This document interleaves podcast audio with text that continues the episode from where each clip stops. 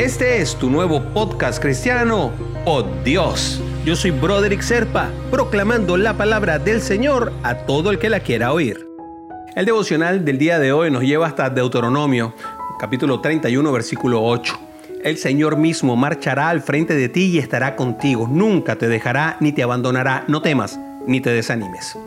Esto se lo dijo Moisés al jovencito Josué Ahora, imagínate y ponte en este punto, ¿no? Tener que liderar un pueblo en la conquista de una gran promesa. Solo con pensarlo, a mí me, se me ponen los pelos de gallina, ¿no? Es, es muy grande ese desafío que le está dando a un joven. Cuando Moisés le dijo estas palabras a Josué, además dijo que quería dejar bien claro que no iba a estar solo, que el Señor mismo iría delante de él.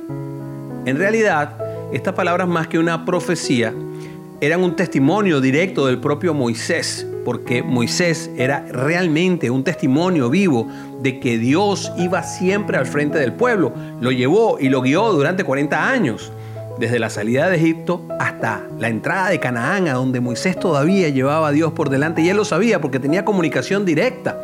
El Señor jamás desamparó su pueblo porque Dios es fiel y cumple todo lo que dice. Y fue con esa certeza con la que Moisés le dijo todo lo que le dijo a este jovencito. El mismo Dios que los sacó de la esclavitud los iba a guiar hasta tener la promesa de la tierra prometida en Canaán. Así que no tengas miedo porque Dios nunca te va a dejar. A veces nos ponemos a ver hacia atrás y nos sentimos solos, pero en realidad el problema es que Dios está delante de nosotros y no nos damos cuenta. Al seguir sus pasos vamos a avanzar permanentemente porque Él no solamente está con nosotros, sino que nos ayuda a seguir adelante como si nos fuera alando como un caballo en una carreta. ¿Te lo imaginas? Bueno, así que sigue confiado en su promesa, no te desanimes, no tengas miedo, porque el mismo Señor siempre está delante de ti. Así que esfuérzate y ten una mayor comunión con Dios, porque quien lo busca lo encuentra, ¿eh? Para lo bueno y para lo malo, eso te lo aseguro. Lee la Biblia y sobre todo, ora. Convéncete de que en la oración tu papá te va a escuchar. Y vamos a hacerlo juntos, ¿ah?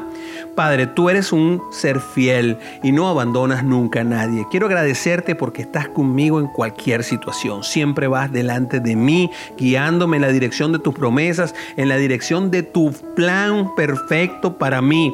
Y yo estoy completamente agradecido contigo porque sé que siempre estás allí y puedo confiar en ti para guiarme por el camino, que cada una de las pruebas que en la vía me pone, Tú me das las herramientas para poder solventarlas. Te lo agradezco en el nombre de Jesús.